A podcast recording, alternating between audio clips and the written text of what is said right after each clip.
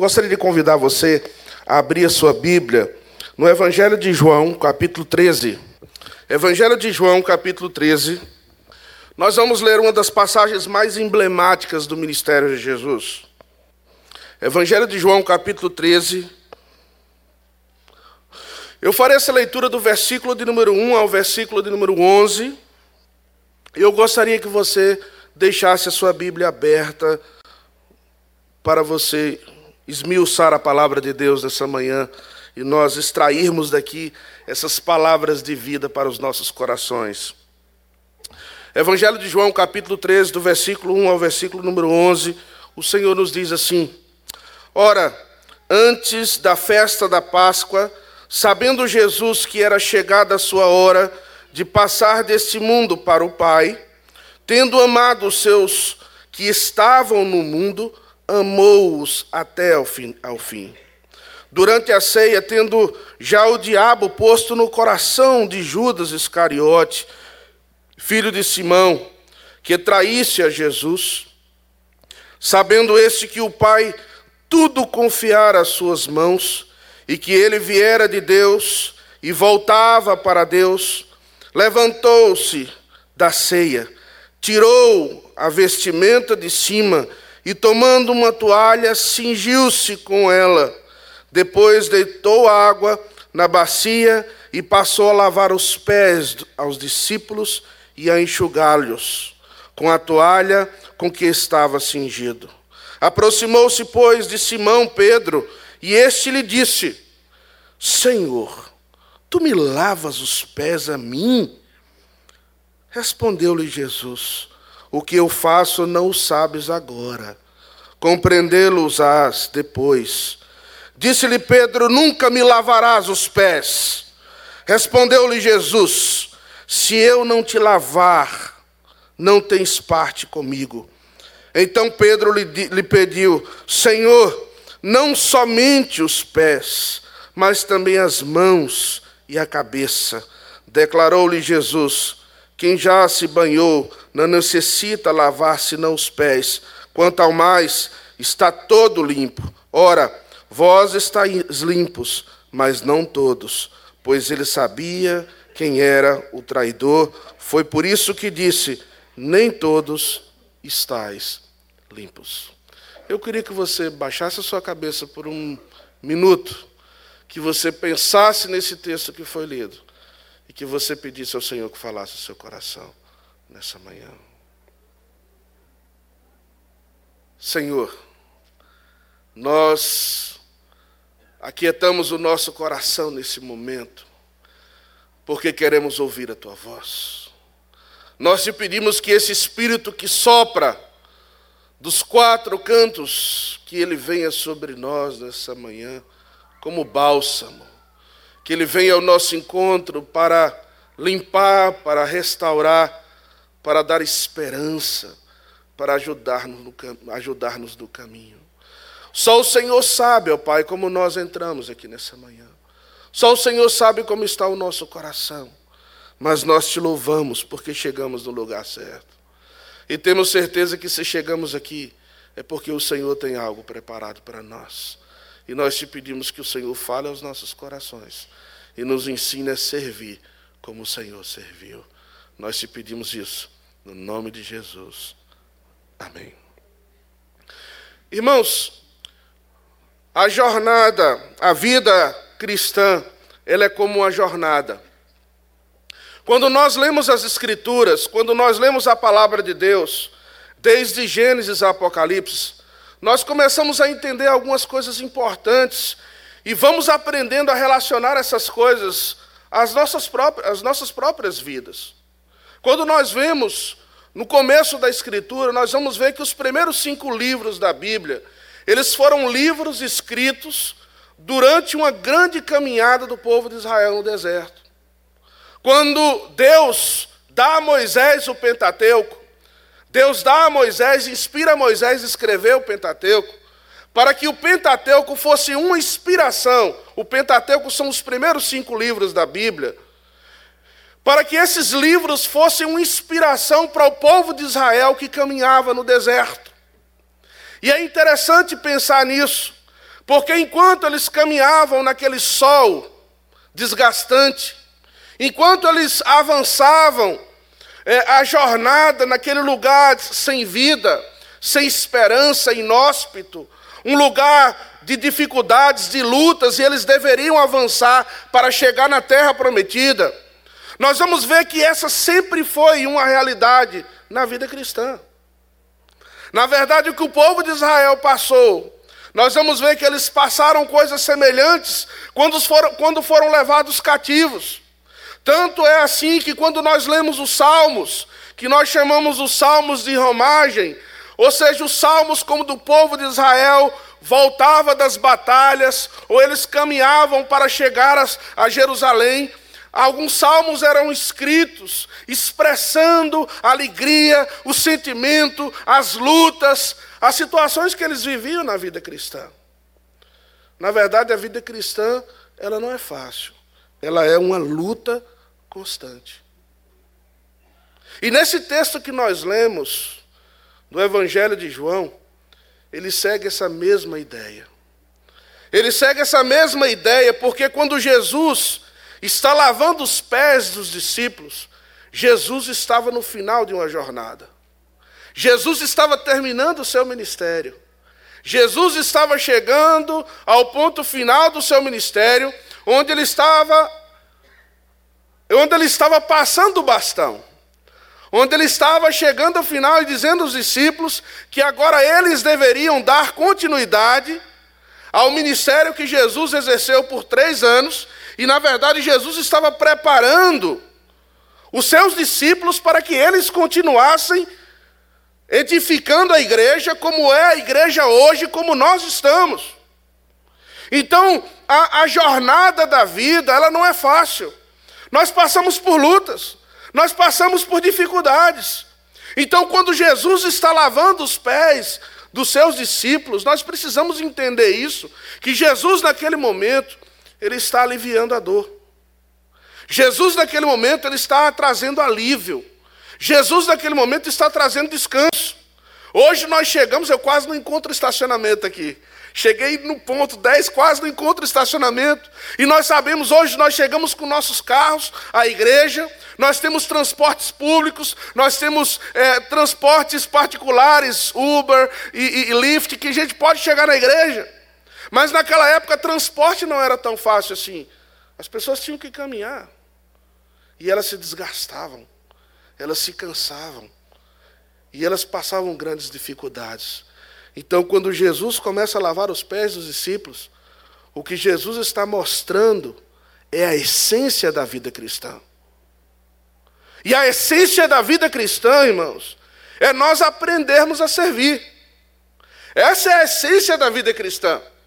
E Jesus, naquele momento, ele está ensinando a nós aquilo que nós deveríamos assumir como um estilo de vida.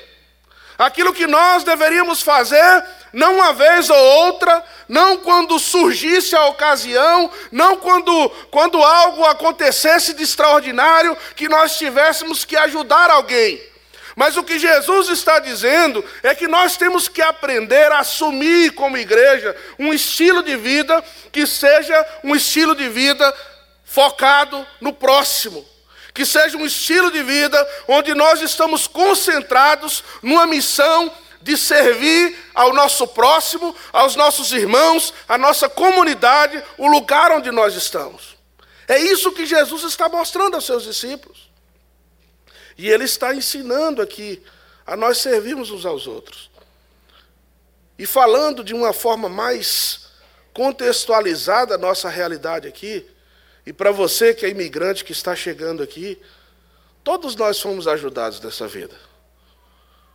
Todos nós chegamos aqui uma vez, não é verdade? E às vezes a gente chega na, na América, e a gente chega na América com tudo certinho, não é verdade? A gente chega na América com contato de um amigo, de um parente que a gente tem na América. A gente chega certo no lugar onde nós vamos ficar, né, por alguns dias. A gente chega certo com algum contato para a gente conhecer um para a gente encontrar um trabalho. A gente chega com tudo programado como se tudo fosse dar certo. E nós chegamos com a família para o sonho da América. Não é assim? Mas depois, no, no caminhar da jornada, nós começamos a ver que as coisas não são assim tão fáceis. Que aquelas pessoas que se diziam nossos amigos não são. Que aquelas pessoas que talvez eram nossos amigos começaram a tirar vantagem de nós. Que você foi trabalhar e você passou a semana trabalhando, e depois que você passou a semana trabalhando, que você está esperando por aquele dinheirinho, que você tem que comprar as coisas básicas aqui na América, e você está tendo que pagar a conta de muita coisa que você deixou no Brasil. E a pessoa chega no fim de semana, ela não te paga. E aí? E aí tudo que você programou deu errado. Mas sabe o que é interessante? É que você está aqui hoje. E sabe por que você está aqui hoje? Porque Deus colocou pessoas para te servir. Porque Deus colocou anjos na tua vida. Porque Deus colocou pessoas para ajudar e ser instrumento de bênçãos na tua vida. Por quê? Porque servir faz parte da essência da vida. Servir faz parte da essência. Pelo qual, mas qual foi a diferença daquilo que Jesus serviu e, e, e daquilo que as outras pessoas servem? Qual é a diferença? Qual é aquilo que faz a diferença? É sobre isso que eu quero falar nessa manhã. O que é que faz a diferença do serviço da igreja, daquilo que nós servimos como irmãos, e daquilo que aquelas outras organizações sem fins lucrativos também estão sonhando, também estão servindo, também estão distribuindo alimentos, também estão é, é, é, é construindo casas para receber pessoas, também estão fazendo um trabalho de ação social. Qual é a diferença que há em tudo isso? O Senhor Jesus Cristo nos ensina aqui qual é a essência e a motivação do serviço da igreja.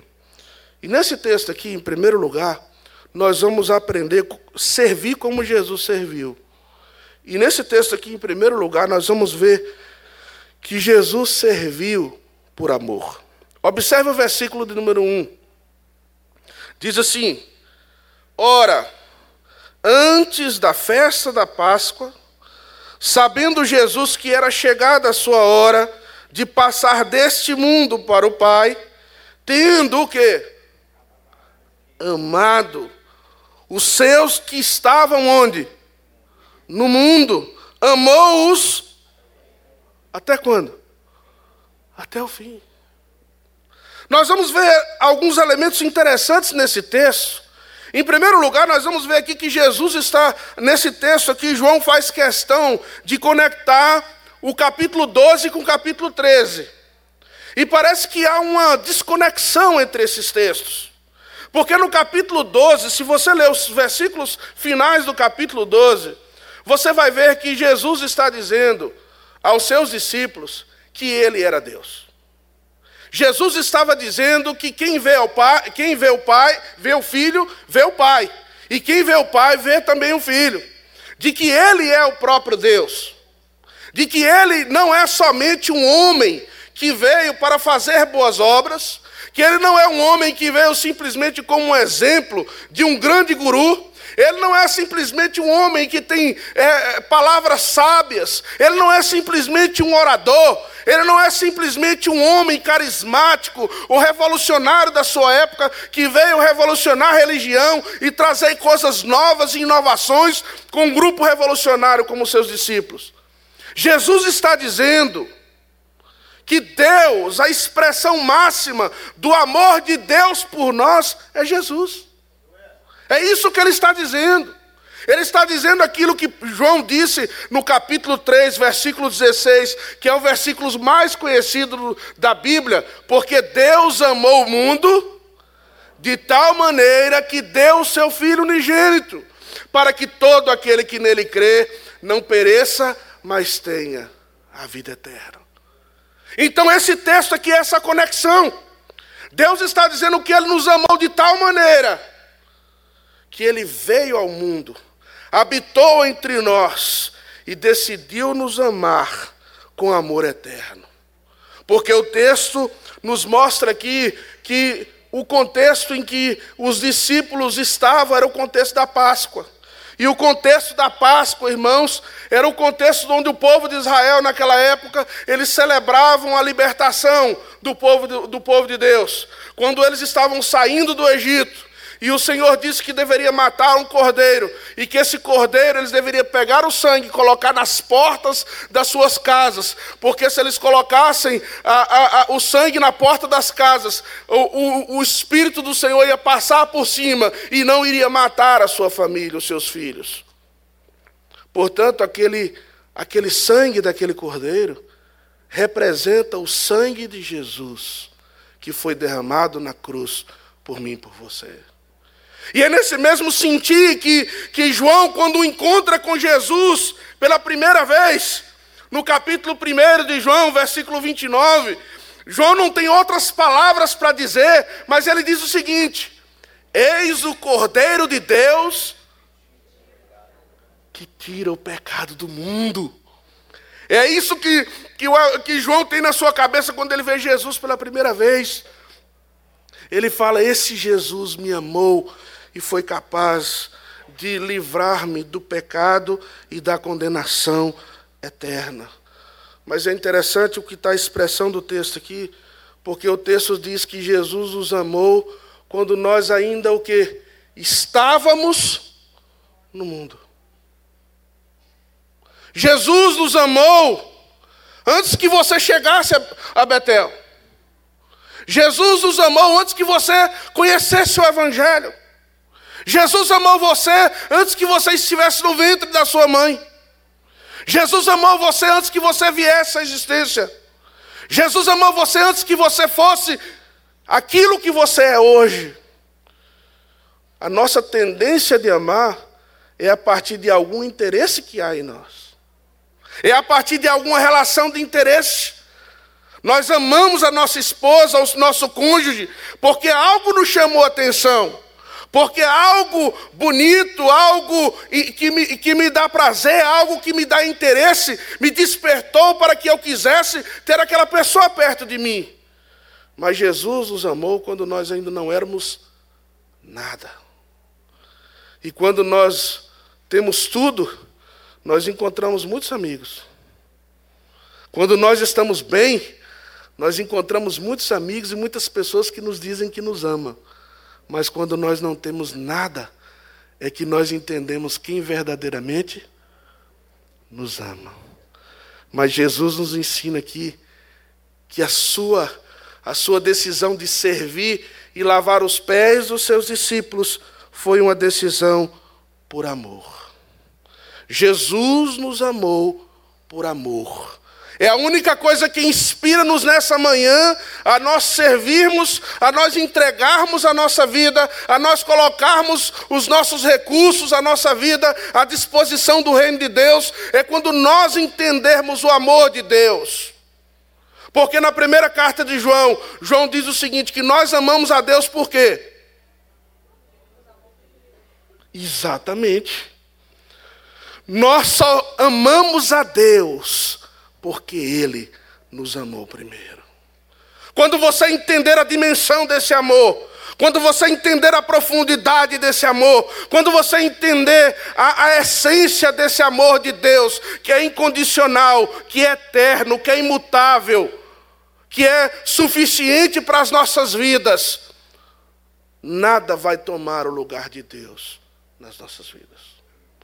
Nada vai, nada vai deixar-nos longe desse amor. É isso que Paulo diz. Nada poderá me separar do amor de Deus que está em Cristo Jesus. Mas esse texto aqui nos mostra o que foi a inspiração de Jesus para servir. Se você está aqui nessa manhã, e talvez você tenha até buscado servir, mas você tem pensado, eu já estou cansado, pastor, de servir. Eu já servi tanta pessoa aqui nessa América que chegou aqui e eu estendi a mão, eu ajudei, e depois essa pessoa passa por mim e finge que nem conhece. Essa pessoa deu problema para minha família, essa pessoa fez isso aquilo. Você não já passou por isso? Quem já passou por isso? Nós passamos por isso constantemente. Nós nos frustramos quando nos dispomos a servir. Mas o que a palavra de Deus está nos mostrando aqui nessa manhã é que sua igreja precisa servir por quê? Por amor. Mas o texto nos mostra, em segundo lugar, que Jesus não somente serviu por amor, mas Jesus serviu pelo compromisso que ele tinha com o Pai. O texto nos mostra que antes, o versículo 1 e 2, antes da festa da Páscoa, sabendo Jesus que era chegada a sua hora de passar deste mundo para o Pai, o que, que significa Jesus sabendo que era chegado o quê? a sua hora? O que significaria isso? Jesus sabia que a semana da sua morte estava chegando. Jesus sabia que ali ele estava passando pelos últimos, os últimos momentos da sua vida. O final do versículo 11, no versículo 11, diz o seguinte: Pois ele sabia quem era o traidor. Foi por isso que disse: Nem todos estáis limpos. Jesus serviu, não porque eu e você temos alguma coisa boa para oferecer a Ele. Jesus serviu a mim e a você, não porque Ele estava comprometido com, com você. Jesus serviu a mim e a você, porque Jesus estava comprometido com a vontade de Deus. Ele sabia que a hora estava chegando. E a hora que estava chegando era uma hora dolorosa, que nem eu e nem você vamos conseguir entender, humanamente falando. Sabe por que nós não vamos entender humanamente falando? Porque a Bíblia diz que Jesus, quando estava orando no Getsemane, ele orava, e durante o tempo de oração que ele chama os seus amigos para orar com ele, e os seus amigos dormem, e enquanto Jesus estava angustiado ali naquela oração, diz a Bíblia que ele suava sangue. Ele suava sangue. E ele dizia ao pai: se, Pai, se possível, passe de mim esse cálice, mas que seja feita a tua vontade e não a minha vontade. Jesus estava plenamente comprometido com a vontade do Pai. E ele sabia que a sua hora estava chegando. E por que, que eu estou dizendo isso?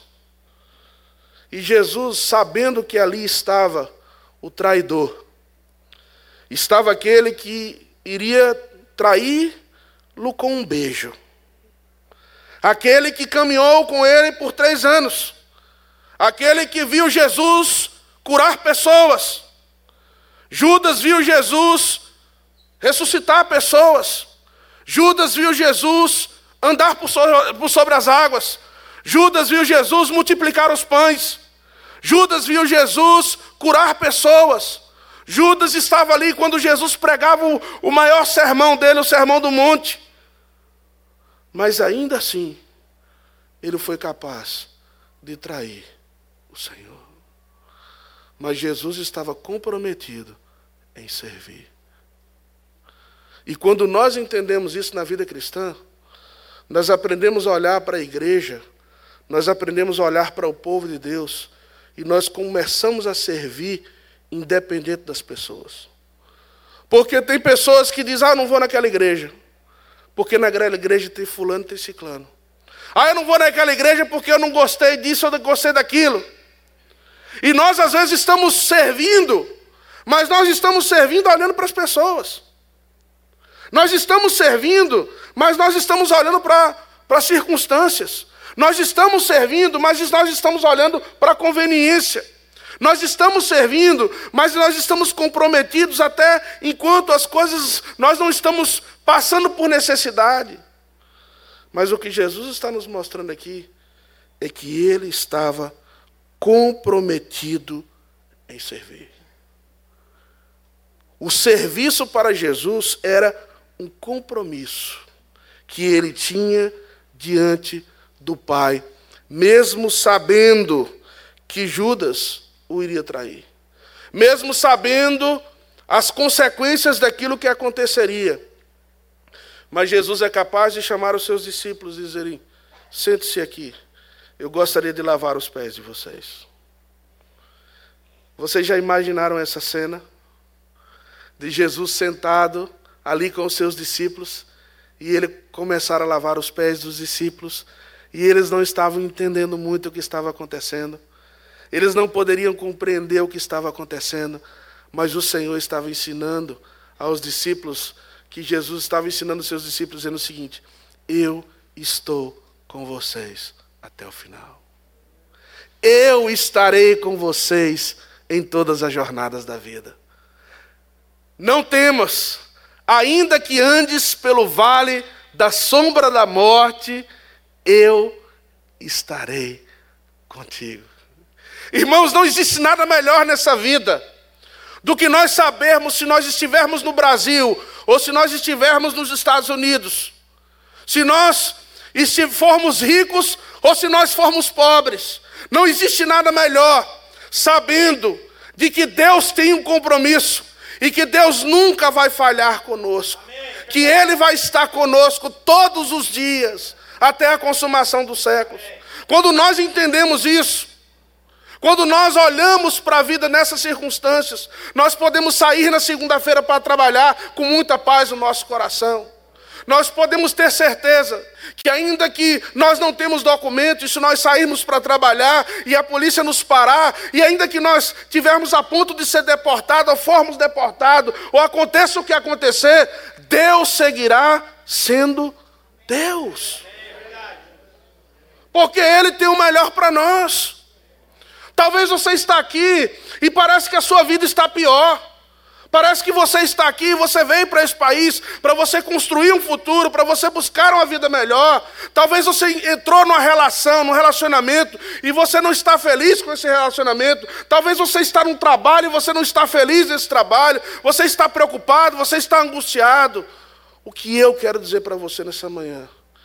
Tenha certeza que o Senhor está contigo e que Ele tem um compromisso, e que Ele é quem cuida de nós, Ele é quem lava os nossos pés, Ele é quem nos purifica do nosso pecado, Ele é quem nos restaura, porque nós somos filhos, e filho nunca deixa de ser filho, não importa onde estiver, não importa o que esteja passando, não importa a circunstância, filho nunca deixa de ser filho, filho nunca deixa de ser amado, filho nunca deixa de ser cuidado. O grande problema da igreja dos nossos dias é que nós perdemos isso. Nós esquecemos que nós, quem nós somos, nós perdemos a nossa identidade, nós esquecemos que nós somos filhos do rei, e muitas vezes nós vemos dentro da igreja pessoas que não conseguem cantar, pessoas que não conseguem desfrutar do evangelho, pessoas que estão aqui, mas a sua cabeça está longe, pessoas que estão vivendo preocupadas como zumbis, tentando ganhar essa vida e perdendo a sua própria alma, porque não conseguem desfrutar do evangelho, porque são pessoas inseguras que vivem o tempo todo clamando clamando a Deus, como se Deus estivesse longe, como se Deus tivesse esquecido dela, como se, se o Senhor não estivesse presente. Mas nós precisamos lembrar que Deus está conosco. E essa é a essência da vida cristã. Quando nós temos essa certeza no nosso coração, nós nunca vamos perder o foco. Jesus, quando os discípulos estão no barco, está aquela grande tempestade, e de repente vem Jesus e eles falam: Meu Deus, essa tempestade do jeito que está aqui, o barco quase virando, e nós começamos a ver um fantasma que está aqui. Vê um fantasma vindo de lá. E de repente vem Jesus, Jesus fala: Sou eu. E aí Pedro, com aquela espontaneidade dele, diz: Senhor, eu quero caminhar, eu quero ir em direção ao Senhor. Não é isso que acontece com a gente às vezes? A gente não se empolga muitas vezes. Quando a gente está naquele momento de êxtase, quando a gente está naquele momento de alegria, quando o grupo louvor está cantando, a gente está orando falando: Senhor, eu quero me comprometer, eu, eu estou entregue, tudo está nas tuas mãos, e a gente parte por fé, nós estamos animados, nós estamos comprometidos, nós estamos felizes, como se Deus estivesse aqui conosco. E de repente, quando a gente sai da igreja, a gente começa a, a entrar no carro, a gente começa a afundar de novo. Por quê? Porque nós não estamos olhando para Jesus. Nós não estamos olhando para Jesus. Nós esquecemos de ver de que Ele está olhando para nós e Ele está cuidando do seu povo. Se o Senhor não edificar a casa, em vão trabalha os que edificam. Se o Senhor não vigiar a casa, em vão vigia a sentinela.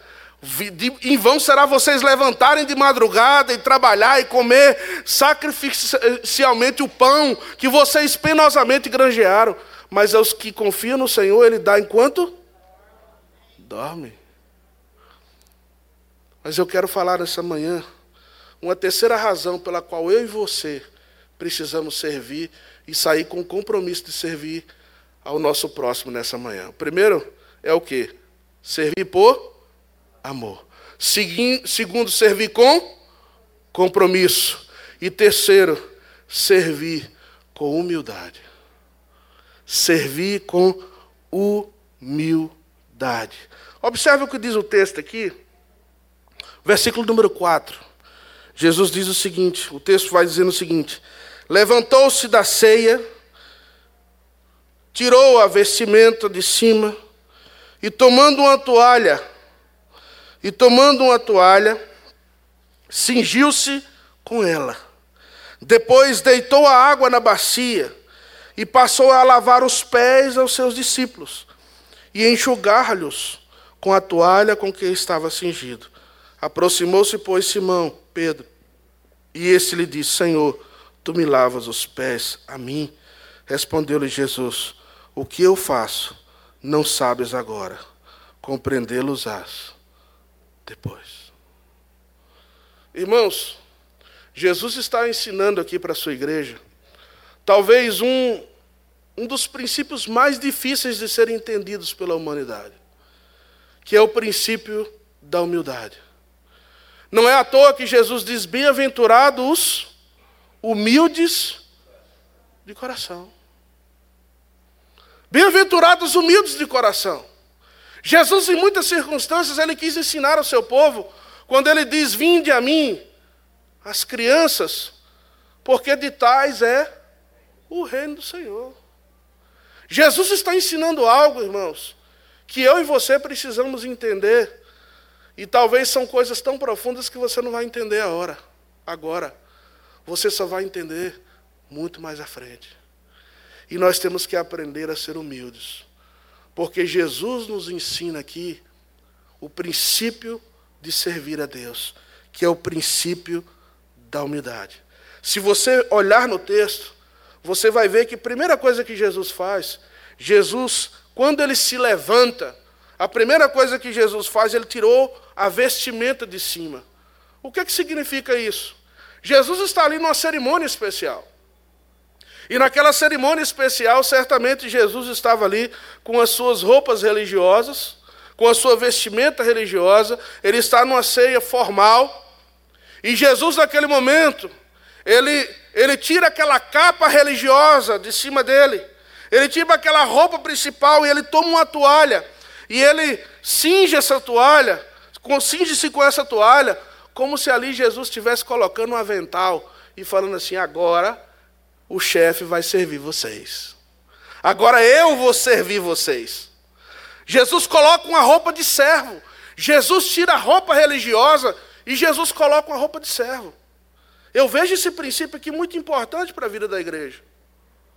Porque nós hoje, como cristãos, nós muitas vezes aprendemos os caguetes cristãos, os caguetes evangélicos, nós chegamos na igreja, e é bom nós chegarmos na igreja bem vestidos, é bom nós chegarmos na igreja com o que nós temos de melhor, é bom nós chegarmos na igreja com aquela alegria, mas nós não podemos esquecer em casa, nós não podemos deixar em casa nossa, o nosso avental.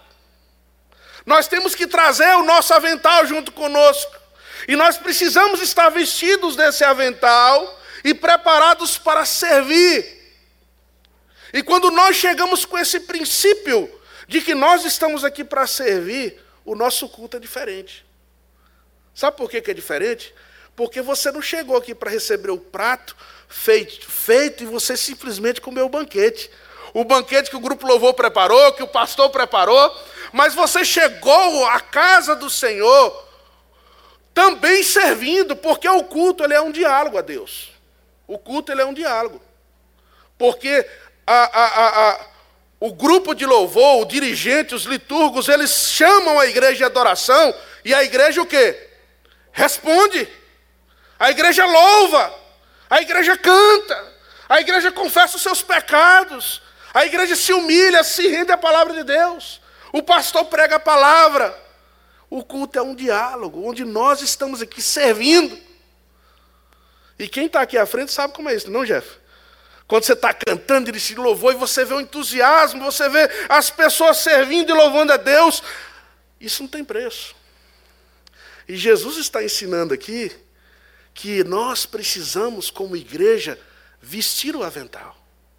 Porque ele vestiu o avental. Ele tomou as roupas e as suas vestimentas, e o texto diz que Jesus cingiu-se com ela. E depois de Jesus cingir-se com, com ela, ele tomou a água. A água aqui, na Bíblia, a água na Bíblia significa alguns, algumas coisas importantes. A água na Bíblia, primeiramente, significa purificação. Os utensílios do templo, eles eram purificados, eles eram purificados com a água que era jogada sobre os, os utensílios do templo. Mas o, os, o, a água também ela servia como um elemento de consagração. Quando nós estamos sendo batizados, aquilo significa a purificação dos nossos pecados, mas a água também significa uma espécie de consagração a Deus. Nós estamos nos consagrando a Deus. E quando Jesus está lavando os pés dos discípulos, Jesus está lavando a pior parte do nosso corpo, que são os pés. Porque os pés é onde nós temos o contato com, com, com a terra com os micróbios, com as coisas mais impuras. E naquela época não havia esses sapatos assim que nós usamos hoje. Né? E tem aqueles sapatos aqui de neve que você fica quase que impermeável, que está aquele frio, seu pé está quente.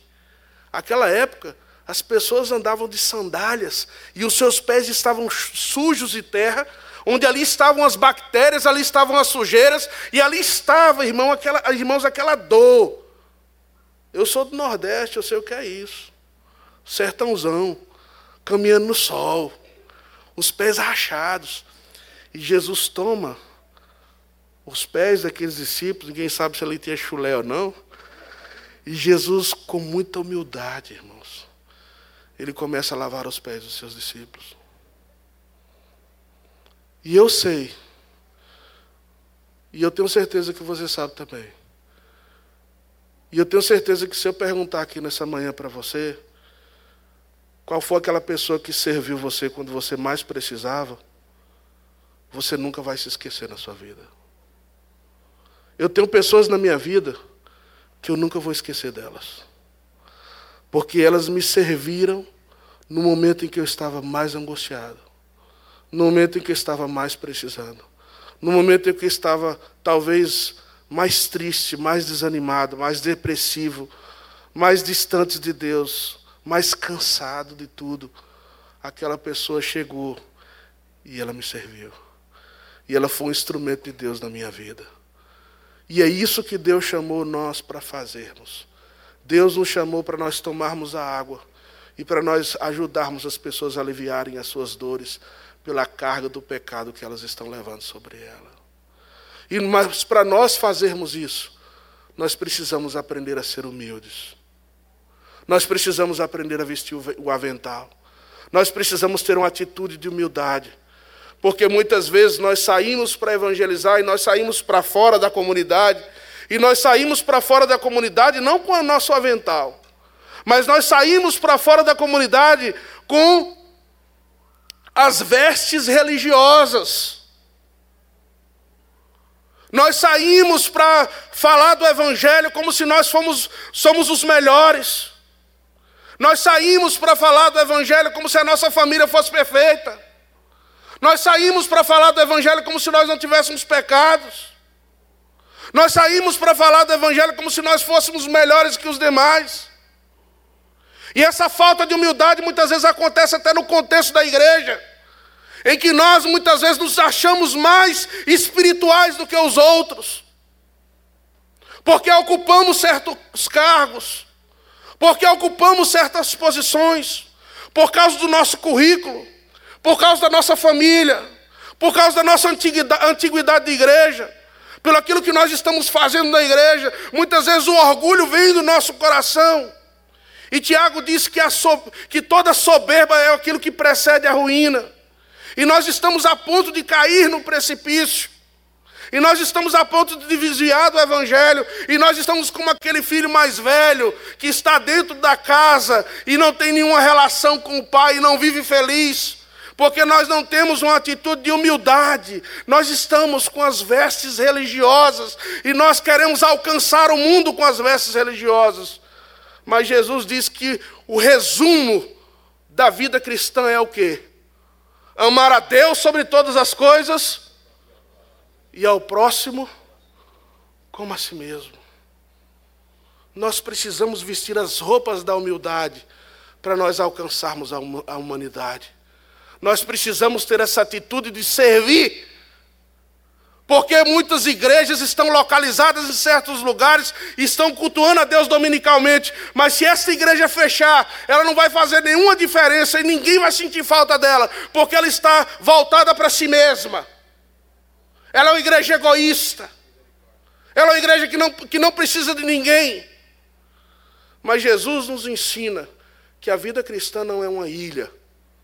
Que a vida cristã, irmãos, é comunidade que a vida cristã é servir uns aos outros.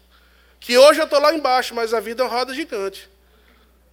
Daqui a pouco você vai estar lá em cima, mas depois você também pode estar lá embaixo. E nós precisamos aprender o que? Servir uns aos outros. Sabe quem estava com as vestes religiosas sobre ele? Pedro. Pedro fala: Senhor, como o Senhor vai me lavar? O Senhor vai lavar os meus pés? De maneira alguma, eu que tenho que lavar os pés do Senhor. Olha o orgulho de Pedro, irmãos.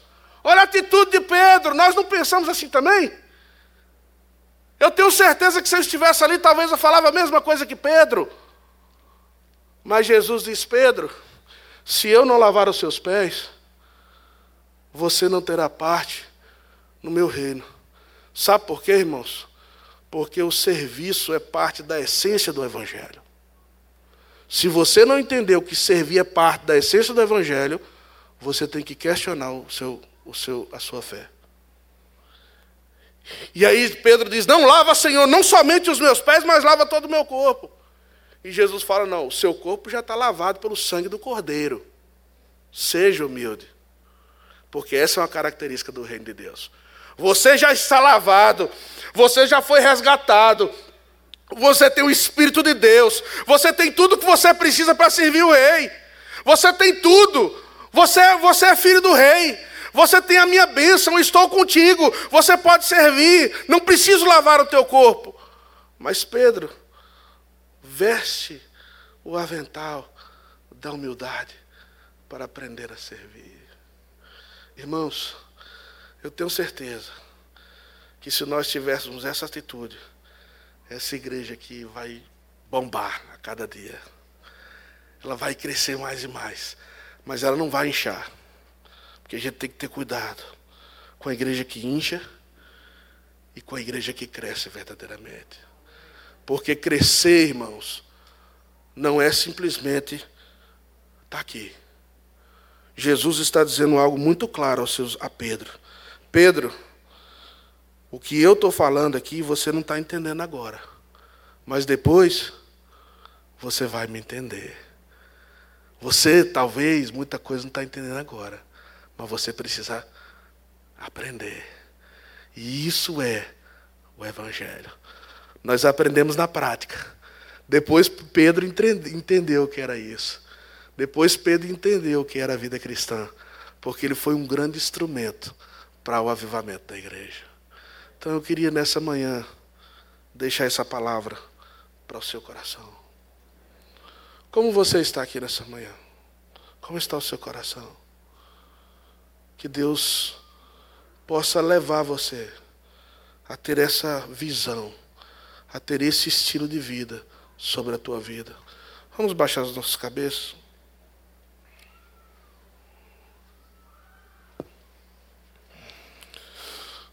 Talvez você está aqui nessa manhã e você está olhando para um Jesus muito distante. Mas esse Jesus ele está muito perto de nós aqui. E ele é um Jesus que está aqui para lavar os nossos pés.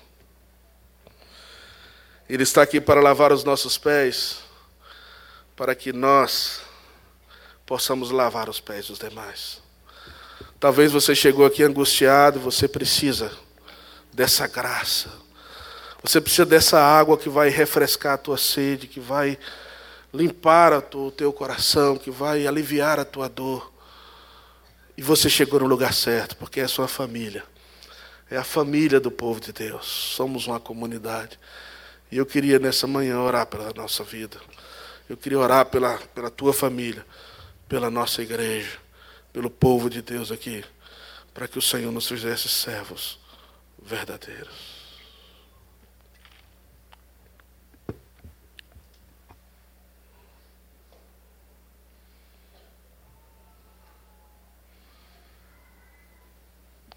Senhor Deus, nós estamos aqui na tua presença e nós te agradecemos. Te agradecemos, ó Deus, porque em meio aos desertos da vida, em meio, ó Deus, a tantas lutas, a tantas adversidades, o Senhor nos encontrou. Obrigado, Senhor, porque nós estávamos perdidos porque nós estávamos desanimados, nós estávamos sem esperança, com tantas feridas abertas nos nossos corações, e Cristo nos encontrou. E obrigado a Deus porque o Senhor revela-se a nós de uma maneira tão singela e tão simples, mostrando-nos, e nos mínimos detalhes da vida, o Senhor se preocupa conosco. E foi assim que o Senhor mostrou aos teus discípulos.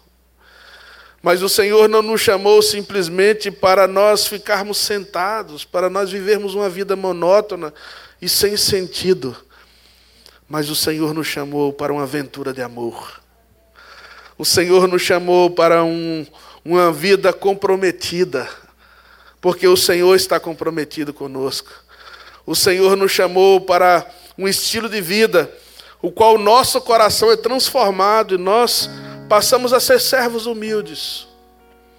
Porque esse foi o princípio que o Senhor estabeleceu no nosso meio: que o maior entre nós seja o menor. Senhor, ajuda-nos a, ver isso. Ajuda-nos a ver, ó Deus, que sem o Senhor nada podemos fazer. Ajuda-nos a ver que nós não somos nada sem Ti. Que nós precisamos da Tua graça a cada dia. Ajuda-nos a servir mais o nosso cônjuge. Ajuda-nos a servir mais os nossos filhos. Ajuda-nos, Senhor, a servir mais os nossos neighborhoods, os nossa vizinhança. Ajuda-nos a servir mais os nossos irmãos na fé. Senhor, quer seja com um abraço, quer seja com um sorriso, quer seja com oração, com uma visita, uma ajuda que seja, mas que o Senhor nos ajude que nós sejamos anjos, instrumentos de bênção e transformação na vida uns dos outros. Que o Senhor faça de nós servos, porque não existe nada melhor do que servir ao Senhor. Não existe recompensa me melhor do que servir o teu reino. E que porque nós somos as pessoas mais felizes e mais privilegiadas dessa face da terra, porque nós temos a Cristo no nosso coração. Nós te pedimos isso, Senhor, no nome de Jesus. Amém. Vamos colocar de pé? Eu queria que você dissesse para a pessoa que está aí perto de você que você possa servir como Cristo serviu. Irmãos, Deus abençoe a vida de vocês. Foi um tremendo prazer estar aqui. Receba o nosso abraço e espero voltá-los mais vezes.